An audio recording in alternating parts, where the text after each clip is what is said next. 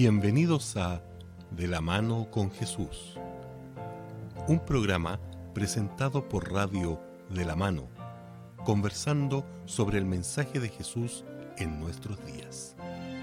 Conducido por Iván Barríos, junto a sus invitados.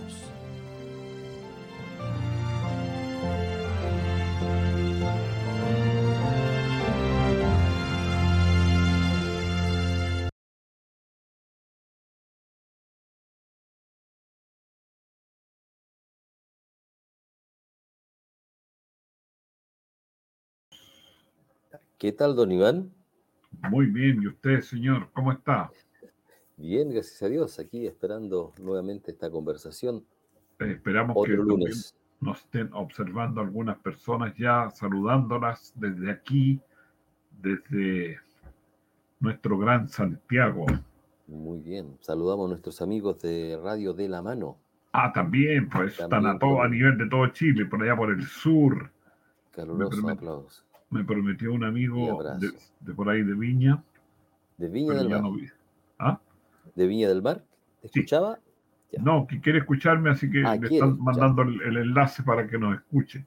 Bueno, un saludo ahí para todos. Vamos a ver qué pasa con ese muchacho, si más rato lo tenemos en la lista y lo saludamos. Pero interesante porque ellos, los, los muchachos de la radio de la mano, nos escuchan por allá por Los Ángeles, más allá, más acá en Concepción, qué ganas de andar por allá, ¿no? bueno, ahora tenemos ya un poco más de apertura a, todo nivel, ¿verdad? Sí. Gracias a Dios parece que estamos saliendo y si Dios permite, podemos entrar a una normalidad y no, no podemos tener problemas con nuestra... Eh, ¿Cómo se llama esta? Una nueva... Ah, una réplica, una, una, una, nueva ola de, contagios. Bueno, se ha, se ha especulado bastante con ese tema del, de la posible invasión del, virus por otro, otro, otro virus u otra cosa que nos trae. Ahí hay que estar atentos nomás. por lo menos estamos ya más o menos preocupados de lavarnos las manos, de andar con mascarilla. A lo mejor puede que si viene una réplica o viene una invasión nueva, estemos más convencidos porque es fácil cubrirse las manos con, con algún alcohol y la, nariz con la, Pero es la gente que no cree, la gente que no, no, no, hace un esfuerzo la que nos contagia. Pero bueno, claro, tenemos que luchar. Estamos en eso. Bienvenidos, bienvenidas. Que el Señor nos bendiga y gracias por sus compañías que nos dan cada programa, cada día, cada instante y esperamos que sus oraciones también estén incluidos estos nombres de sus servidores Sí. Generalmente hacemos el programa los tres. Sí, aquí está Hugo, pronto ya se va a, a conectar. entrar con nosotros. Sí, tenía tuvo una llamada de último minuto, pero va a estar luego acá. Creo que estamos listos con Hugo, parece. ¿no? A saludar, ¿no? ¿Cómo estamos, Hugo? ¿Estamos listos ya? Hola, amigos míos, ¿cómo están? Ahí está. Bien, bien. Gusto en saludarlos. Bienvenido. Gracias. Ya te de menos ya. Eh, eh, tú, siempre vienes con algún amigo o una amiga que nos canta una parte bonita. A ver, ¿hay Claro, claro. Tenemos, a ver, un momentito.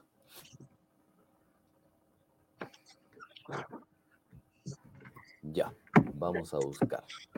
Em, el tema que vamos a escuchar em, nos habla acerca de la, del llamado final, del fin ah, del tiempo cuando Dios tiene determinado traer un juicio para este mundo y en el cual se presenta ese evento que como cristianos estamos esperando ya dos mil años casi, ¿verdad? Y es la segunda venida de Jesús. Y el autor, el autor y el que va a cantar es Junior Kelly McKenna, que es un cantante que vamos a, Morenito. Morenito, sí, él es de República Dominicana. Mm. Y en Spotify, su biografía. Un gran vozarrón tiene él. Así, Hugo, ¿verdad? gran vozarrón. Él es voz oficial del programa La Voz de la Esperanza en español. Ah, bien, ya. sigue todavía en eso, ¿ya? Eh, tuvo el gozo de nacer en un hogar adventista, dice su, su biografía, y sus padres, Emilio y Ruth, grabaron en la tierra grabaron en la tierna edad de Junior el temor a Jehová y lecciones profundas de servicio. A la de cuatro años comenzó a desarrollar el don que se le había otorgado, el canto. A los cuatro años comenzó. Muy bien. Estudió mercadotecnia, sin embargo, ahora se dedica completamente eh, desde su juventud en este talento al servicio de Dios, el cual no pudo resistir. Está casado con Ruth Evelyn, quien además de su esposa es la administradora, técnico de sonido y coordinadora general de su ah, ministerio musical. Así que tiene de jefa ahí a su señora. no, puede, decir que no se encuentra con ella. Vamos a escuchar entonces. ¿Ya? Junior Kelly McKenna.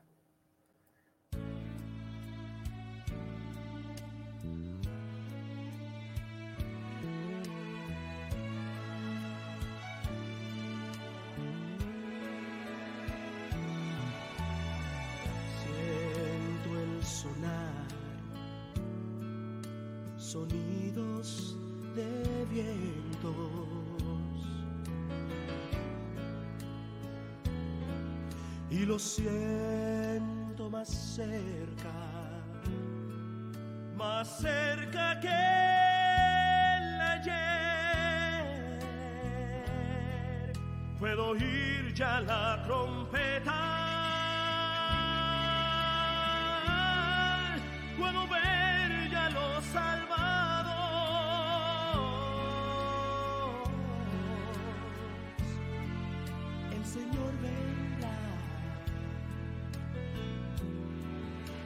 cielos se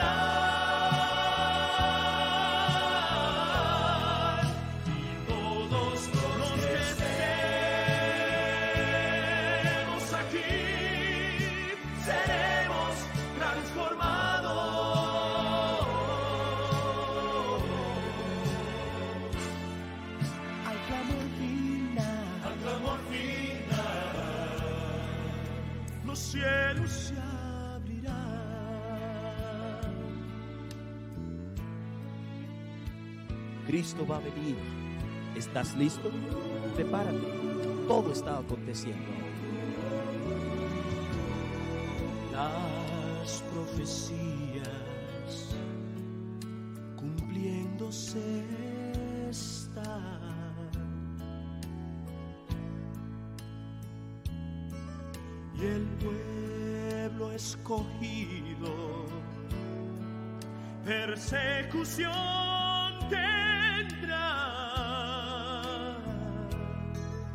solo falta poco tiempo.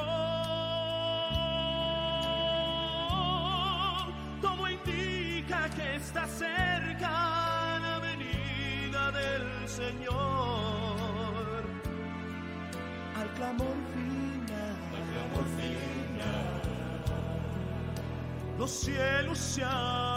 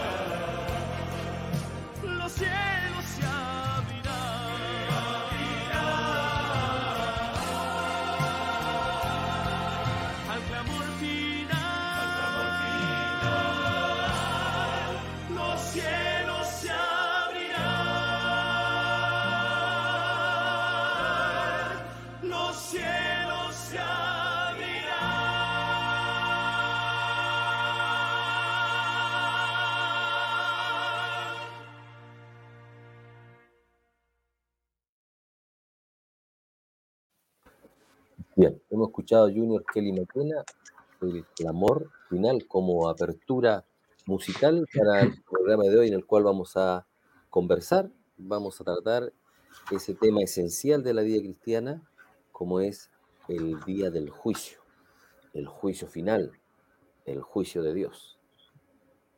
Es lo que tenemos para hoy día, amigos, de conversar, ¿verdad? Sí, perfecto. No, que estaba pensando ahí, el, el, es bueno, lo- bueno. lo ubicaba a la persona que canta. Tú siempre me sorprendes a mí porque son temas buenos, o sea, son cantantes que tienen bastantes recursos para cantar, o sea, no, no, no es una voz improvisada, este hombre, tú decías en su biografía que de los cuatro años canta, pero tiene buen, Así es. buena, buena voz, buena, buena. Y el Sí, himno sí, también es bonito, buena letra. hermoso. Mira, Ya, Adecuado a lo que queremos conversar. vamos para allá. Oye, eh, cuando se habla de un juicio, como que nos da, un poco, nos da un poco de miedo, nos da susto, nos preocupa. Yo no sé, ah, yo pensaba, decía, ¿qué- ¿ustedes han- han- se han presentado, los han llevado a un juicio alguna vez o no? Sí, he estado en unos juicios familiares. He estado en un juicio, me acuerdo una vez que por votar, me estaba en, Ah, salí no. vo- vocal de, de mesa y estaba en Chillán. Y no te, No no fuiste, a- no te presentaste. Claro, Claro, fui a la, a la municipalidad a dejar constancia, pero cuando uno es vocal eso no, no sirve, tiene que ser Claro. personalmente. Y ahí me enteré, así que el juez ahí me tiró las orejas. Ya. Ahí me acuerdo de esa. ¿Y tú, Huguín? Juicio, juicio, juicio. No, parece que no. Y ¿No te por ha tocado ustedes nunca que tú que manejas, ¿no te ha tocado un presentarte Ah, razón. Sí, ¿Ah? sí, sí. tiene- sí, de ahora que me acuerdo, repente- sí. Me pasaron un parte en una oportunidad y tuve que ir a. Ya. sí. Pero esto, estos otros juicios deben ser más serios. ¿ah? No, yo también estaba recordando uno cuando yo era joven, hace mucho tiempo atrás. eh, un día me estaba bajando de un auto con las cosas para trabajar. Yo fui músico unos 8 o 10 años cuando era joven. Y estaba bajando mis cosas y bajando, no sé, me había tocado llegar solo al local y traía las guitarras, traía el bajo, traía los equipos, traía la batería y se me acerca un tipo a pedirme. Entonces yo dije, este me va a robar un platillo, me va a robar un bajo, ¿quién me va a robar? Y empecé a mirar qué estaba más cerca que se iba a llevar. Claro. Pero este tipo tenía otra, otra indicación. Me tiró la mano a mi chaqueta donde tenía un lente en el bolsillo de aquí del, del pecho, ese bolsillo chico que tiene uno arriba. Y de, ¡ay! Me asaltó, que se, lo salieron persiguiendo mucha gente y lo pillaron. Entonces yo tuve que ir a recuperar mis lentes el día lunes al Mm. tribunal. Y, y es, bien, es bien especial la cosa, porque al tipo lo habían tenido encarcelado el fin de semana. Los lentes eran ahí nomás, o sea, no tenían gran valor. Pero me impresiona y me recuerdo que tú te pones en un lugar y el acusado se pone en otro lugar. O sea, hay toda una solemnidad frente al juicio. No es una cosa así que yo me pongo aquí o, o estoy medio relajado, hay que ponerse de pie, qué sé yo. Entonces, yo por eso les preguntaba a ustedes, porque yo no he ido afortunadamente nunca más ni por ser ni testigo ni nada, pero esa vez que he impactado, como te digo, porque al tipo lo trataron bien duro. ¿Cómo se me ocurría asaltarme, qué sé yo, y que con toda la cuestión, y que si los lentes valían? Yo decía, con todo lo que lo, lo maltrataron, no estuvo el fin de semana encerrado y ya pagó el, el, el mate- el valor de los lentes, pero no sé qué castigo le dieron al final. Pero, O sea, la, la- la idea de un juicio siempre es algo temible. claro, eso. No, no, por, por deseo propio no nos gustaría estar en un juicio. Sea, No, pues, y en este- en este caso. En este caso que estamos pensando ya es, es- es algo grande, porque la vida es eterna o la muerte eterna. Así es. Pero fíjate que en el, en el caso, para, para ir suavizando inmediatamente el tema, Sí, para irlo suavizando, sí, porque obviamente cuando uno habla de juicio, sobre todo cuando hablamos de juicio en la Biblia, nos empieza a dar temor. Pero el concepto de juicio que había en el pueblo de Israel era un concepto bastante distinto al que tenemos nosotros hoy en día, del concepto romano, por llamarlo de alguna manera. Eh, porque el concepto que tenemos hoy en día es más bien del castigo de las personas, Sí, ¿ya? sí, Eh, si, si bien es cierto, hay reivindicación para el que, para el, para el que fue asaltado, como en el caso tuyo, por ejemplo, pero principalmente nosotros tenemos el pensamiento del juicio como para castigar a los que se portaron mal. Sin embargo, en el pueblo de Israel, el concepto que existía era más bien de vindicación hacia las personas. O sea, los juicios se hacían en favor de las personas. Ustedes se van a recordar que hay, hay por ahí en los evangelios hay una hay un, un, relato de una viuda eh, que le va a pedir a un juez, que de hecho el relato dice que el juez eh, malo, digamos. Que no le quería hacer no le quería hacer nada, ella le pedía. No, la quería ayudar, no la quería defender, digamos. Y tanto lo molestó ella que finalmente la ayudó. Pero ese era el concepto que había en el pueblo de Israel, que era más bien algo en favor del pueblo que algo como de castigo, de... Así que eso es una muy, buena introducción para el tema que se viene. De liberación. No, está bien. Si yo, como digo, a, modo de introducción. Y lo otro es que incluso podemos agregar, por ejemplo, que tú ves que en, la carrera de Derecho hay, hay una serie de ramos que tienen que ver con Roma, justamente, y algunos términos. Sí, derecho romano, si esa es la base del, derecho occidental. El derecho occidental, claro. Ya. pero vamos a. Hechos de los Apóstoles. Vamos allá. Vamos a ver el primer texto. Versículo 31. Dice: Por cuanto ha establecido Dios un día en el cual juzgará al mundo con justicia, por aquel varón a quien designó, acreditándolo ante todos al haberlo levantado de los muertos. Este texto nos dice en primer lugar que Dios determinó un juicio. O sea, el juicio de Dios es un juicio real, los que creemos en la Biblia, los que somos cristianos, tenemos que también creer de esta doctrina esencial, que es un juicio en el cual todos nosotros nos presentaremos. Y aquí ya lo pone un, apellido, dice, juzgar al mundo o, una condición, con justicia, por aquel varón a quien designó, acreditándolo ante todos, de haberlo levantado de los muertos. Es decir, figura principal del juicio somos todos nosotros, porque es parte del mundo que vamos a ser juzgados, pero también dice que se nos va a acreditar a nuestro favor, significa eso, ¿verdad? El crédito y el débito, ahí nuestro hermano contador, ante todo al haberlo levantado de los muertos. El Señor Jesús tiene una promesa, algo bueno que dar en ese día, en el juicio. Entre otras cosas, porque nos está atendiendo regularmente pero en el juicio va a estar ahí presente.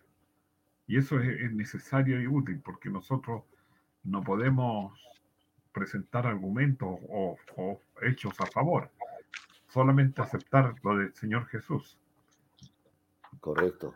¿Ya? Ya. Porque es necesario, leo 2 Corintios 5.10. Eso es lo que te iba a decir, que leyéramos qué dice 2 de Corintios. Porque es necesario que todos nosotros comparezcamos ante el tribunal de Cristo para que cada uno reciba según lo que haya hecho mientras estaba en el cuerpo, sea bueno o sea malo.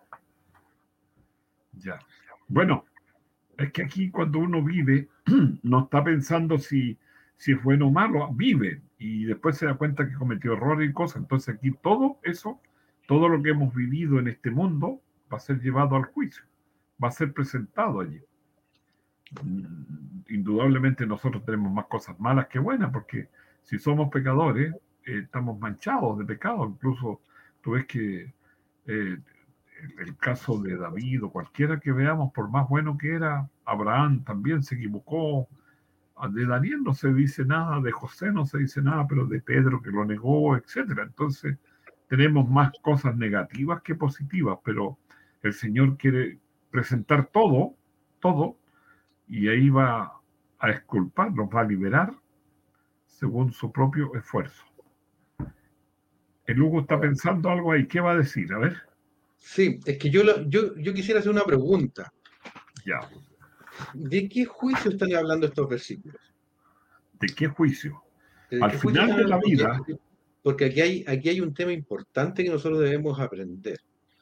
Eh, yo veo dos temas. Romanos capítulo 3, versículo del 10, del 10 en adelante, encontramos una declaración en la Biblia. Esa declaración en la Biblia nos dice que, que todos somos pecadores. Todos somos pecadores. No hay caso con eso. Es más, voy a leer otros versículos que están en, versículos conocidos por lo demás, que están ahí en, en Mateo capítulo 3, eh, perdón, en Juan capítulo 3, versículo 16 en ah. adelante. No, pero no voy a leer eso porque eso es muy conocido, ¿cierto? Sí, sí, sí, que de tal manera hemos Dios al mundo. Pero quiero, quiero hacer hincapié en, en, en, los versículos, en el versículo 18, que dice lo siguiente: El que cree en él no es condenado, pero el que no cree ya ha sido condenado. Entonces, tenemos que entender que nosotros tenemos una condición, de acuerdo que lo que mismo Jesús está planteando acá, donde nosotros ya tenemos una sentencia encima nuestro eh, por, por, por, la situación en la cual nosotros nos encontramos. Entonces, cuando leemos esos versículos que, aparecían antes, eh, ¿a, qué se quiere, ¿a qué se quiere referir? Y justamente eh, es lo que les planteaba yo al principio, que este concepto de juicio que hay en el pueblo de Israel es un, un, concepto de juicio en favor de alguien. Y en este caso, el versículo 18 de Juan capítulo 3, eh, fíjense en el contexto que lo da, porque el versículo 16, muy conocido, dice, porque de tal manera hemos Dios al mundo, que ha dado su Hijo ejemplo para que todo aquel que en Él cree, no, se, pierda, mas tenga vida eterna. Dice, porque no envió Dios a sus hijos al mundo para condenar al mundo, sino para que el mundo sea salvo por medio de él. Y después, y después explica por qué. Porque el que cree no es condenado, pero el que no cree ya ha sido condenado. Entonces, ahí es donde nosotros entendemos que el concepto de juicio es este juicio que se abre ahora para todos aquellos que creen en Jesús. O sea, yo siempre lo comparo a lo siguiente, permítanme la, comparación un poco eh, terrenal de esto. Pero ustedes saben que nosotros, bueno, en muchos países, aquí en Chile también lo tenemos, existe eh, la institución de ah, el, perdón del presidente, ¿cómo se llama? El ah, indulto presidencial. Indulto presidencial, sí. Indulto presidencial. Que en el fondo, en casos muy calificados, el, el presidente dice, no, esta persona la liberamos, o, que su condena por último ya la sigue en la casa. Eh, y aquí se produce algo, algo similar, no igual, no idéntico, pero algo que nos ayuda a comprender, donde Dios abre un juicio, que es este juicio del cual los versículos estaban, que, que Nivaldo estaba presentando, que nos permite a nosotros tener acceso a ese indulto presidencial, ¿cierto? Y eso es, es, es, es, lo interesante y, es lo, lo bonito del ser cristiano, que tenemos la posibilidad, pese a que tenemos una carga, una culpa encima, que Dios nos puede liberar de eso.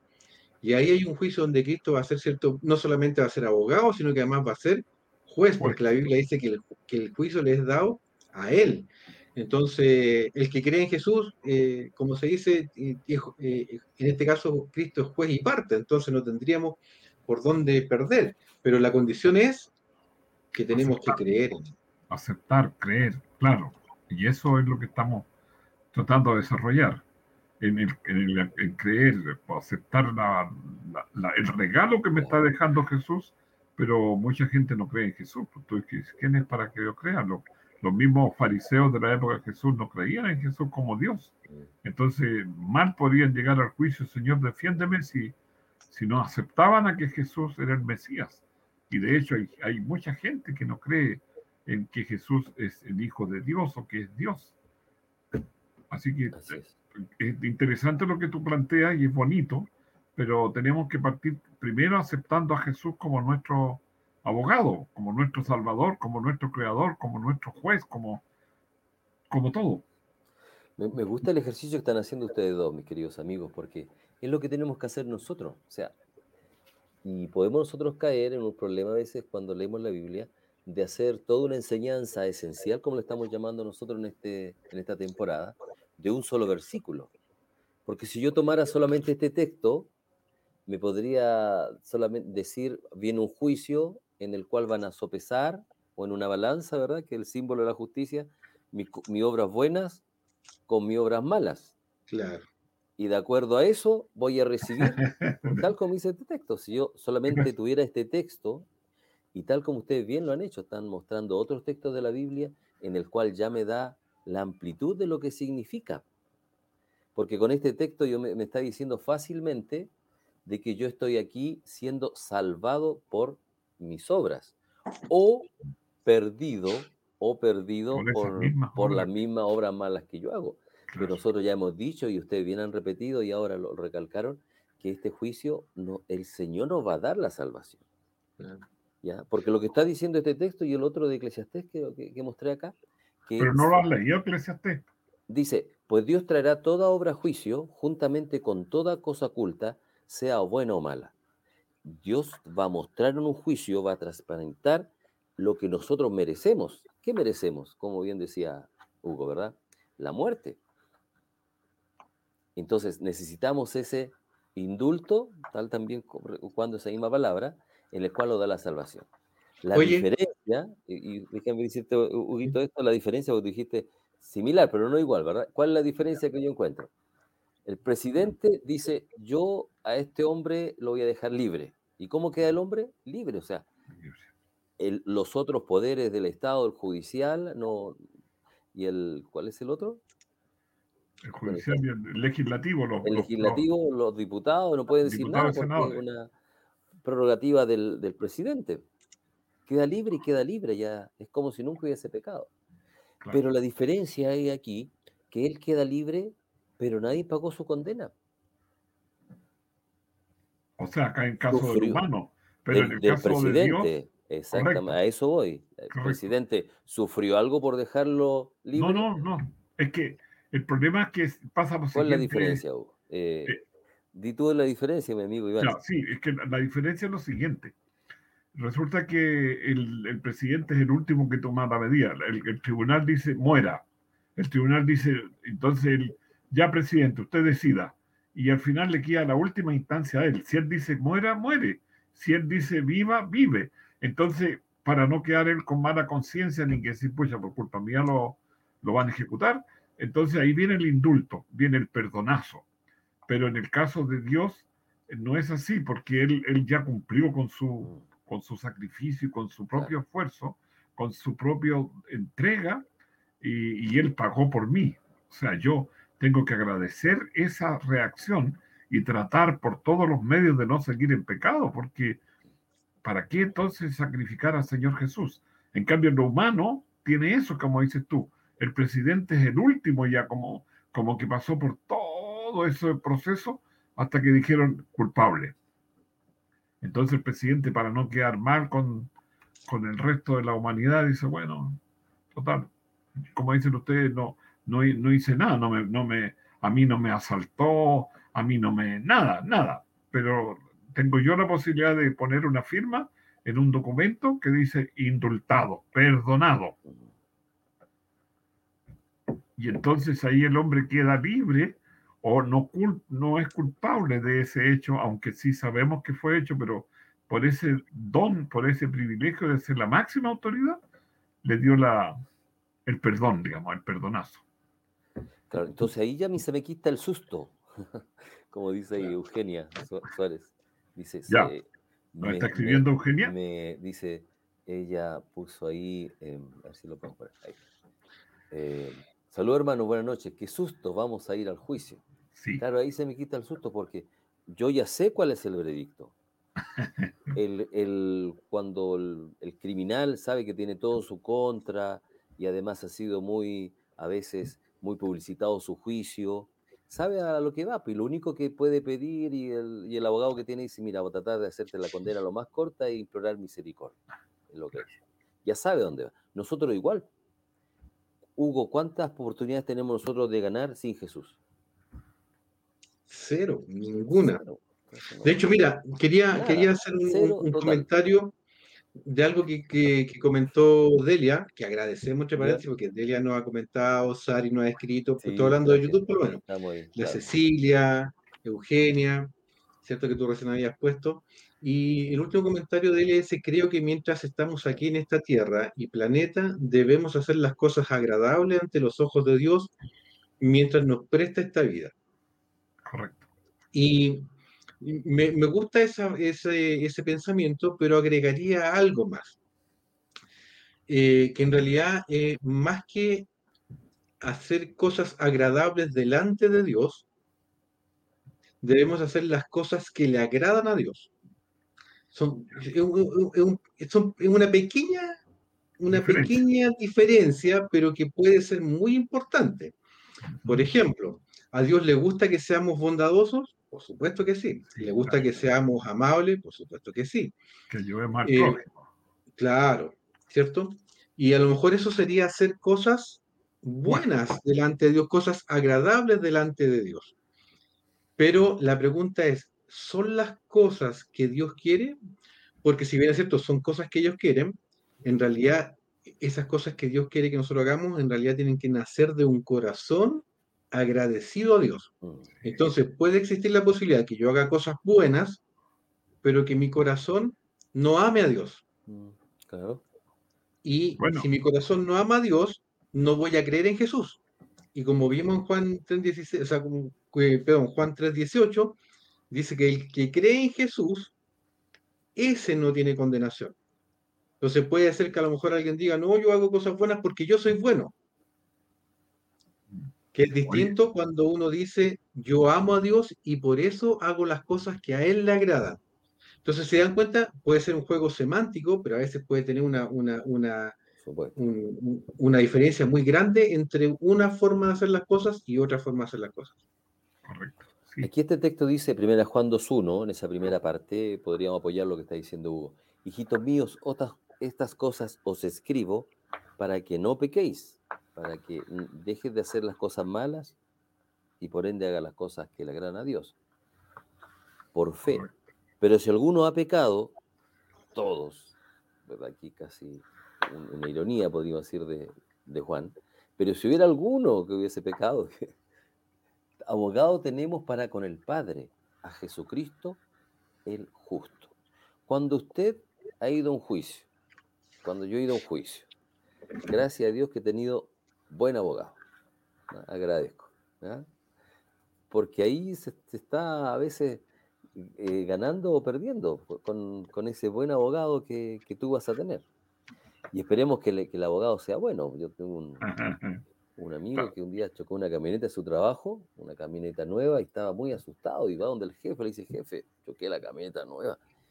el jefe le dice, no te preocupes, el abogado van a ver eso. Y el abogado lo vio y cuando lo llamó, él me contó y le dijo, mira, tú vas a... Y le pasó un papel en el cual tiene que, que decir todo lo que él tenía que expresarle al juez y decirle que además lo vieron personas ahí que estaban ahí, que él había cruzado con luz verde, que el otro cruzó con luz roja, nada que ver cómo fue. Y había dos testigos que había puesto el abogado para que dijeran que él había pasado con luz verde. Y él dice que lo hizo y un ratito el juez dijo, no, queda libre y incluso al otro pobre hombre que había sido víctima tuvo que pagar por, por la camioneta. Gracias a un abogado, entre comillas, que hoy día podríamos decir un un buen abogado, pero sabemos que totalmente ilegal. Por eso Ahora, la, mala eh, fama que tiene el abogado. ¿ah? Claro, y por eso que tampoco nosotros no podemos confiarnos de las cosas que hacemos. Porque uno podría decir inclusive, ah, mira, tengo tiempo para hacer cosas buenas. Pero ¿qué pasa, por ejemplo, hablando de, de, condenados, de juicios y de ejecuciones? ¿Qué pasa con el caso del ladrón en la cruz? el ladrón en la cruz, por ejemplo, no tuvo oportunidad ni tiempo, entre comillas, para hacer las cosas correctas ahora en adelante. estaba muriendo. Claro, o sea, estaba ahí. Crucificado al lado de Jesús, un ladrón en el cual Jesús le declaró que él estaría con él, en el paraíso. Claro. Y de hecho, él había sido condenado porque había hecho cosas malas, no porque había hecho cosas buenas. Y de hecho, él reconocía esa, esa situación. Además, y no entonces la pregunta para llegar ahí. Claro, entonces por eso que ahora, hablando de este juicio, de esta balanza de la cual Nivaldo planteaba, ¿cierto? De las cosas buenas, las cosas malas, él, ¿a dónde tendría que haber caído sí o sí? Claramente. A la, muerte eterna. A la, muerte, eterna. La perdición. Sin embargo, sin embargo, él cree en Jesús. Mira, hay un hecho bien importante que aparece en el relato bíblico, ¿ah? que vamos quizás lo vamos a, definir un poquito más o, se va a intensificar este concepto cuando analizamos un poquito lo que dice en hebreo, eh, perdón, en griego en este caso.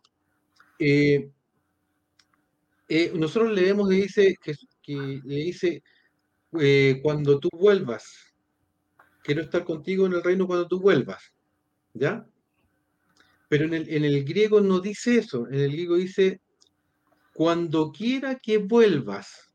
¿Y por qué es importante este, este pequeño énfasis? Porque recuerden que los judíos pensaban que el Mesías iba a ser alguien que iba a ser un, rey un, y que iba a gobernar y que de ahí en adelante el pueblo Israel, claro, una autoridad terrenal. Pero él lo está viendo, está viendo que está muriendo al lado de él. Por lo tanto, él se convence de que él es el Mesías, es el Salvador, y dice, mira, no me importa cuando tú vayas a, cuando tú vayas a ser el rey, porque lo vas a hacer. Eh, ten, piedad de mí. Por eso que el concepto este, cuando él le dice, cuando quiera que sea. Entonces ahí él demuestra que pone su fe en Jesús. ¿Tuvo tiempo para hacer cosas buenas? No, definitivamente no. Pero cumplió con el requisito principal que era creer en Jesús como su Salvador. Eh, Cristo, hay una frase que siempre ocupo, ¿ah? que dice así, dice, Cristo murió la muerte que no merecía para que nosotros vivamos la vida que no merecemos. Así la repito, ¿verdad? Cristo murió la muerte que no merecía para que nosotros vivamos la vida que no merecemos. La vida eterna que nos va a dar el juicio no la merecemos nosotros. Si el juicio viniera ahora, estimado auditor, y entre paréntesis ya a la mitad de nuestro programa saludamos a todos nuestros auditores nuevamente, ¿verdad? A los que nos escuchan ahí en De la Mano de Jesús, esta hermosa radio que nos acompañó durante tantos años, a los auditores de podcast, a los auditores de, las redes sociales, de YouTube. Em, si te preguntaron hoy día, si hoy día tuvieras hoy día con la fe en Jesús que tú tienes delante del juicio de Dios, ¿te salvas o te pierdes? Una pregunta, ¿verdad? Que queremos eh, volverla a, la única respuesta, la única respuesta positiva es como el ladrón en la cruz, se propicia a mi pecador. Porque en realidad nosotros, en la medida en que pasa el tiempo, tratamos de ser cristianos, buscamos, luchamos, pero seguimos con esa tendencia que nacimos y fuimos eh, de toda la vida. Ahora, hay dos ladrones, uno que cree y uno que no cree. El que no cree se perdió y se fue. Ya cuando venga el Señor, él sabe su, condena. Pero el otro que confió, sin tener mérito ni haber hecho nada positivo, ni tuvo tiempo después de, ese momento, porque estaban muriendo los dos ladrones y el Señor Jesús en la cruz, uno antes, otro después, pero no había mayor tiempo. Entonces tenemos que confiar en eso que yo voy a ser salvo porque acepté el sacrificio, lo que tú decías, o sea, Jesús vivió la vida que nosotros no merecí, que, él no merecía y la vida que nosotros no merecemos nos está dando, porque yo voy a tener la vida eterna, no porque hice algo bueno o porque soy bueno o soy nada, sino que solamente por aceptar, por creer, por buscar la forma de que Dios me haga apto o me capacite para la vida eterna por medio del Espíritu Santo, por medio de creer en lo que Él está haciendo y cada día está haciendo por nosotros. Oye, eh, eh, esto me lleva a otro concepto y los quiero invitar a quizás profundizar un poquito más porque nuestros amigos podrían decir, oye, pero si al fin, fin y al cabo yo no me he portado mal.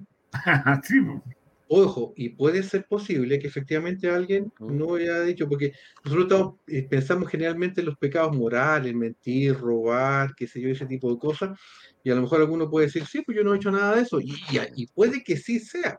O sea, ¿acaso en la Biblia hay? ¿Se acuerdan del joven rico?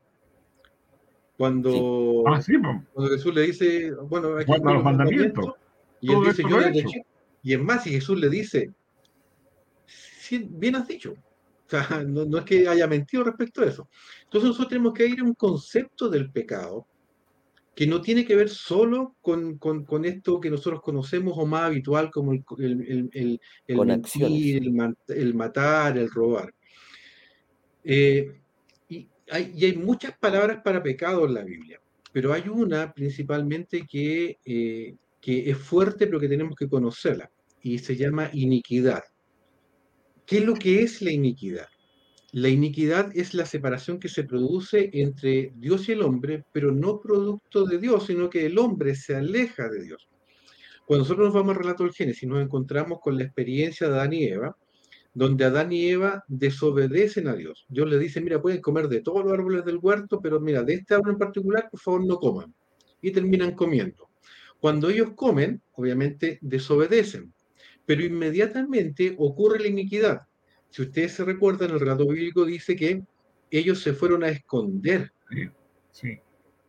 Tu voz y tuve miedo, dijo. Claro, y no solamente eso, sino que además se crearon vestimentas para ellos porque ahora, ahora habían descubierto que estaban desnudos. Este proceso es la iniquidad.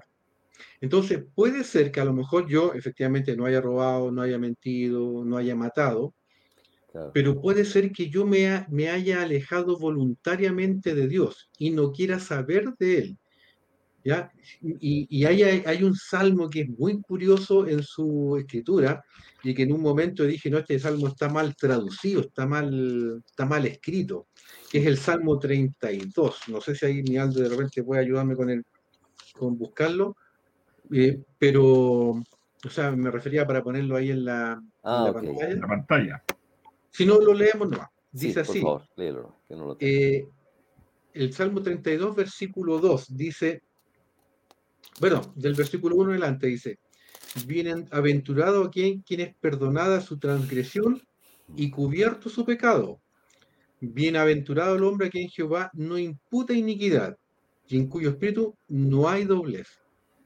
Y fíjense que aquí el, el versículo 1 dice, bienaventurado aquel que es perdonada su transgresión y cubierto su pecado. Y uno podría pensar, pero si lo que tiene que ser perdonado, ¿qué es lo que es? Mi pecado, no la transgresión. Bueno, esta palabra transgresión que aparece aquí está relacionada con la que está abajo en el versículo 2, donde habla de la iniquidad. Yo siempre planteo el siguiente ejemplo. Permítanme nuevamente llevar a la vida cotidiana eh, o a un evento político, en este caso, este tema. Ustedes saben que históricamente hemos tenido problemas diplomáticos con, con Bolivia, ¿cierto? Algunos solucionados o medio solucionados con la Haya y todo, pero ha estado.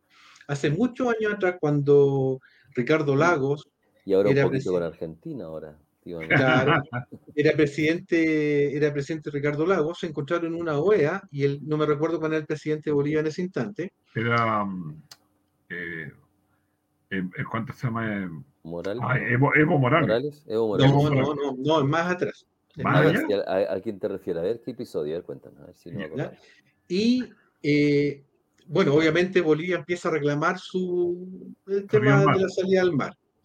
Y en ese instante se para Ricardo Lago y le dice, ofrezco relaciones ah, diplomáticas aquí ahora, claro. y ahora. Sí. Al tiro, sí. No, fue Evo. Fue no, no, fue no, no, fue Evo Morales. Bueno. Eh, ¿Cuál era el problema? el problema que existía en que Chile y Bolivia no tienen relaciones diplomáticas. O, o, sea, vale decir, Chile no tiene embajada en Bolivia y Bolivia no tiene embajada en Chile. La iniquidad es exactamente lo mismo. No existen relaciones diplomáticas. Por lo tanto, cuando no existen estas relaciones diplomáticas entre el cielo y uno, eh, Dios no puede actuar, no puede perdonar mi pecado, no puede cubrirlo. Por eso que cuando uno cree en Jesús, lo primero que ocurre es este establecimiento de relaciones diplomáticas. Cuando Jesús muere en la cruz, lo que está diciendo es, quiero que tengamos relaciones diplomáticas aquí y ahora. Por eso que en el momento que uno acepta a Jesús, como el caso del ladrón en la cruz que estábamos recién comentando, el ladrón en la cruz puede acceder a la salvación sin necesidad de otro trámite, o de hacer más cosas. ¿Por qué? Porque ahora es perdonada la transgresión o iniquidad y Dios puede cubrir nuestro pecado. Hay un versículo, Nivaldo, acuérdame ese que dice que Dios puede cubrir multitud de pecados. ¿Cierto? No me recuerdo cuál es la cita exacta. Pero si se dan cuenta, aquí tenemos otro símil de cómo Dios actúa. Por eso es que la gente dice, no, pero es que yo no he matado, yo no he robado, yo no he mentido. No, el pecado parte cuando yo rompo las relaciones con Dios. Ahí ya hay, hay una separación. Sí, mira, y estaba pensando hace rato lo siguiente, o sea, estoy de acuerdo con, qué bonito el ejemplo que pones tú ahí de, cómo Dios se relaciona con nosotros. Pero estaba pensando que hay instituciones como bomberos, la Cruz Roja, y hay una serie de instituciones que hacen el bien, pero no están enfrentando esta situación de pecado, sino que ellos quieren hacer el bien y ayudar a la humanidad. Porque un bombero, tú ves que da su vida por el país, por tratar de evitar que esa casa o lo que se está quemando siguen en, fuego y que lo saquen, sacar a los que están adentro, etcétera. Pero a veces les llega a ellos también su, el fuego, les, cae el agua y, o les cae un pedazo de muro y los deja lesionados o muertos. Entonces lo que tú dices aquí en realidad no es eso, o sea, lo que decía David adelante también, que, eh, que hacer el bien, o sea, como digo, hay gente y hay personas y hay instituciones que buscan hacer el bien, pero la iglesia o, lo que trata de hacer la iglesia es relacionarme con Jesús. Lo que busca la iglesia y lo que buscamos en un programa es llevarlos a la Biblia para que se encuentren con Jesús. El Señor dijo, escudriñad las escrituras porque en ellas os parece que tenéis la vida eterna y ellas son las que dan testimonio de mí. Entonces, sin Jesús, nada se puede, nada es. Entonces, lo que tenemos que hacer es aceptar los, el juez, el juicio, la liberación que puede hacer Jesús por ese medio, por esa forma, por esa intervención que él hace aquí cuando viene a esta tierra. Y permíteme, mira, leer Santiago 2.12. Dice. Que dice, así hablad y así haced. O sea, tu vida de hoy sea conforme a qué, dice. Así hablad y así haced como los que habéis de ser juzgados por la ley de libertad. Es decir, en mi vida hoy día debo llevar una vida consciente que algún día esa ley no me va a condenar, sino que me va a dar la libertad. Tal como decía Hugo quizá al comienzo, vuelvo a resaltar eso, el juicio de Dios para sus hijos es un juicio de vindicación, de liberación. Si hasta la ley que es condenatoria para un hijo de Dios es una ley de libertad, una ley que va a liberar. Permíteme ilustrarlo, por ejemplo, si si me permites, eh, Iván, te vamos a llevar a ti al juicio de Dios. Ya. ¿Ya? Y en el juicio de Dios, tal como acabamos de leer, todas tus obras van a ser presentadas. Sí. Y todas tus obras buenas que están escritas, ¿verdad? Están siendo eh, los ángeles como testigos, presentan todas tus obras y también presentan tus, tus pecados. Y ahí que van a ser en libros, quizás un libro pequeño o gordo, no sé, ¿cómo será? Ser gordo. No, es grande porque en braille. También. Más grande todavía. Ay, y, entonces, bueno, y Satanás, que ahí el, el, acusador, el fiscal, va a decir, mira, ¿cuántos pecados necesitamos para condenar según la ley? La ley del pecado es la muerte. Y, ya, uno solo. Uno solo. Y ni eso, él ya era pecador cuando nació. Entonces la condena es para Iván? La muerte. La muerte. Claro. Y vamos a ver por, si tú por todas tus obras buenas, si hiciste por lo menos un pecado, mereces la muerte. Y si naciste pecador, mereces la muerte. Tus obras buenas no te liberan, no te ganan la salvación. Entonces, claro, ahí va a estar con, condenado. Pero ahí viene tu abogado y dice, sí, dice el abogado. Este hombre merece la muerte. Oye, yo me asusto cuando digo eso, porque van a diría, oye, con un abogado. con este abogado. que se levanta hasta el juez y diga, no, es cierto, este hombre merece la muerte. Es la ley. Pero dice, bueno, no es la ley de libertad. Sí, pero la ley también dice que si él no hubiese pecado, o si alguien paga por él, va a quedar libre. Entonces Jesús dice, mire, yo he pagado su fianza, he pagado por él lo que él se le está condenando, que es la muerte, yo la estuve en la cruz. Porque de tal manera amó Dios al mundo que dio a su Hijo. y yo morí una muerte que no merecía tenerla para dársela aquí a Iván.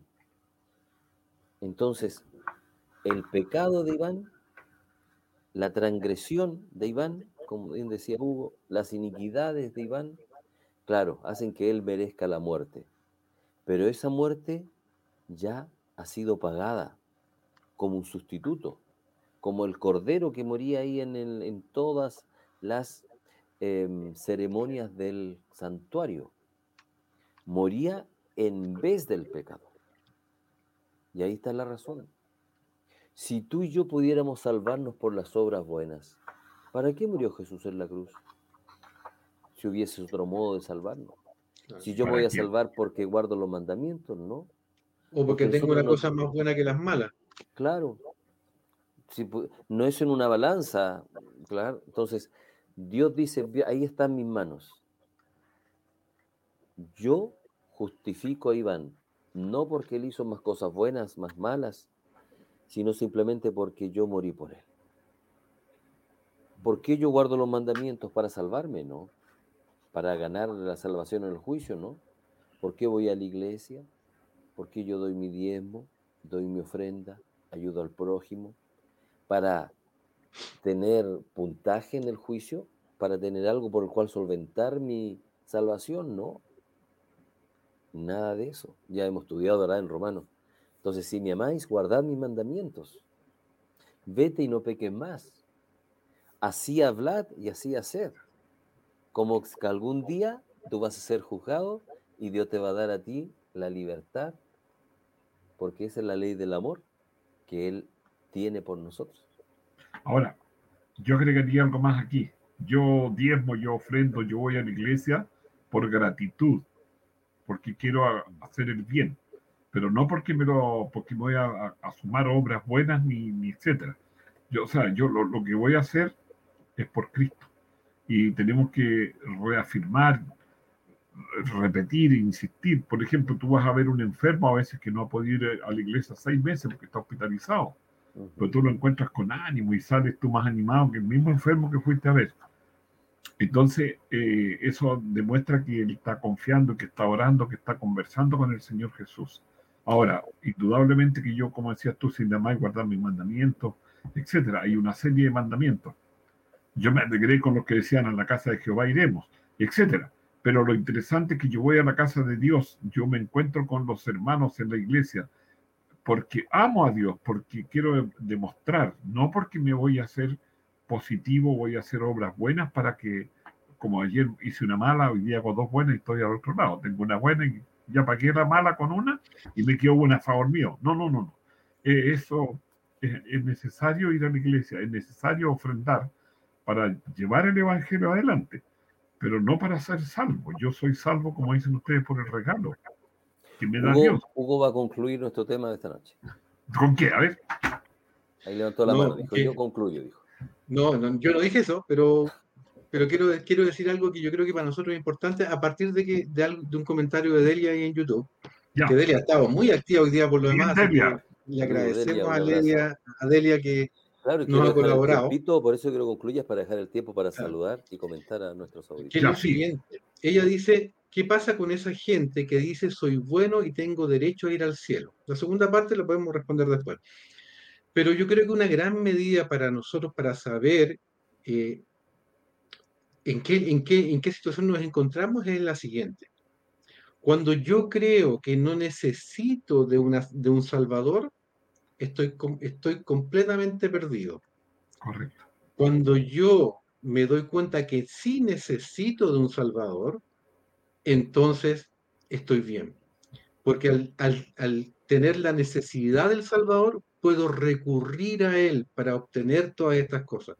Pero cuando apenas yo pienso que me lo merezco, me lo merezco, o sea, debo tenerlo porque me lo merezco, estamos en un serio problema, porque eso ahí se produce nuevamente la iniquidad, vale decir, me separo de Dios, no necesito un salvador, ¿Para no necesito un libertador, no necesito un sanador, me lo merezco.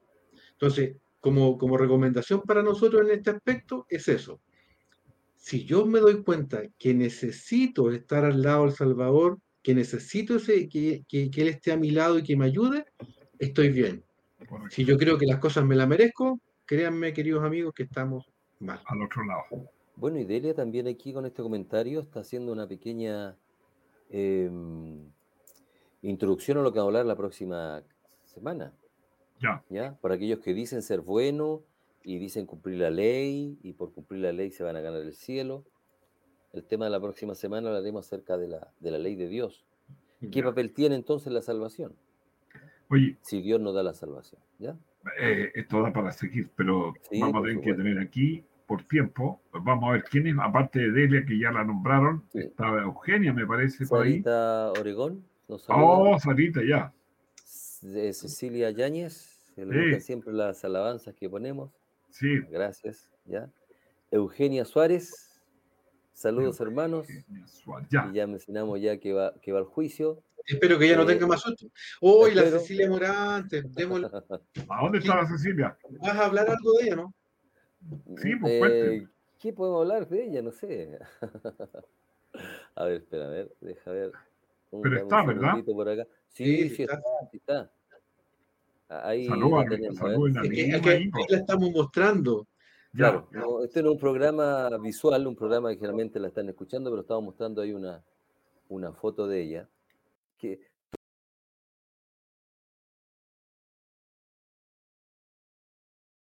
¿Aló? Ahí, que se cortó, parece la, la- el sonido. Bueno, pero quizás ahí mis, mis hermanos están viendo. Cecilia Morantes es la señora que está ahí a la izquierda de la foto y ella había pedido estudios bíblicos, Sí, claro. ¿ya? Y la persona que está, perdón, que está a la derecha de la foto y la persona que está a la izquierda de la foto es eh, Gloria Lagos, que entre paréntesis es cuñada mía, que vive en Sí. Perú y que le está dando los estudios bíblicos a ella allá. Así que imagínense, eh, por el contacto acá, ¿cierto? Lo conocía, la conocía, ¿cierto? La hermana de Nivaldo, ¿cierto? Yo sé que está asistiendo también a Escuela Sabática de Iglesia de la Florida o los programas. Así que imagínense, tenemos un estudio bíblico a distancia de Perú y tenemos ahí los mensajeros y los instructores bíblicos que están, que la visitaron el sábado y le llevaron, le regalaron una Biblia grande con, con letra grande y todo, así que estaba así muy feliz ella y nos mandó una fotito ahí para que nosotros supiésemos todo. Así que felicitaciones gracias, Cecilia, un gran abrazo, un beso para ti y de pasadita a la Gloria también a la Loli. Vamos a tener que algún día juntar plata para ir allá a Lima y, y saludarla, pero estamos lejanos. Bueno, así a todos nuestros también auditores, ¿ah? tenemos un WhatsApp, un número que tal como nuestra amiga y otros han llamado para contactarse con nosotros y poder también resolver sus necesidades, tal como ella necesitaba una Biblia, otros necesitan conocer más acerca de la Biblia, hablar con alguien en alguna necesidad espiritual. Preguntas personales. 5692098 es el número de contacto para los interesados en estudiar más acerca de la Biblia o tengan una necesidad espiritual. Y no importa de dónde, 569 de dónde sea, no importa No el país, lo ponemos en contacto con alguien. Repito, 569 90 98. 2098. Sí, estoy mal, que estoy- está pasando hombre, aquí el banner, no sé. quiero leerlo, ya.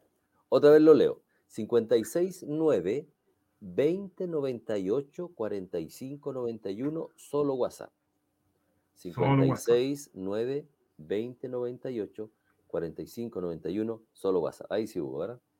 Ya. Sí, exactamente. Muy bien. Gracias nuevamente, estimados, por estar em, con ustedes acá, ¿ya? Y gracias, Cecilia, nuevamente, ¿ya? Por, por Y supuesto. la, nosotros y la Cecilia. Yáñez allá en Algarrobo, lejos también, a orilla de la playa. mira. Algarrobo, sí, pues ahí nos saluda. Así que saludos también, Cecilia, por, por Y- tu saludo. Como decíamos al comienzo, a los eh, auditores de Radio de la Mano, un, un apretón, un abrazo, un cariño muy especial de parte de Hugo, de Nivaldo y mío, y del programa. Pues, o sea, ellos nos han invitado por años a sus hogares a, a compartir la Biblia. ¿Qué tal, muchachos? Entonces vamos a dejar hasta aquí. Por quedaron supuesto. cualquier tema pero para otro día o para otro momento. Lo agregaremos. Así es. Algo, algo, Señor Hugo, les bendiga a todos. Gracias. Huguito, No, nada, saludos a todos nomás, ya lo dije todo, así que gracias. Y tú también, Nivaldo, ya lo dijiste todo. Adiós. Gracias. Bendiciones. Hasta Que tengan una semana semana. linda.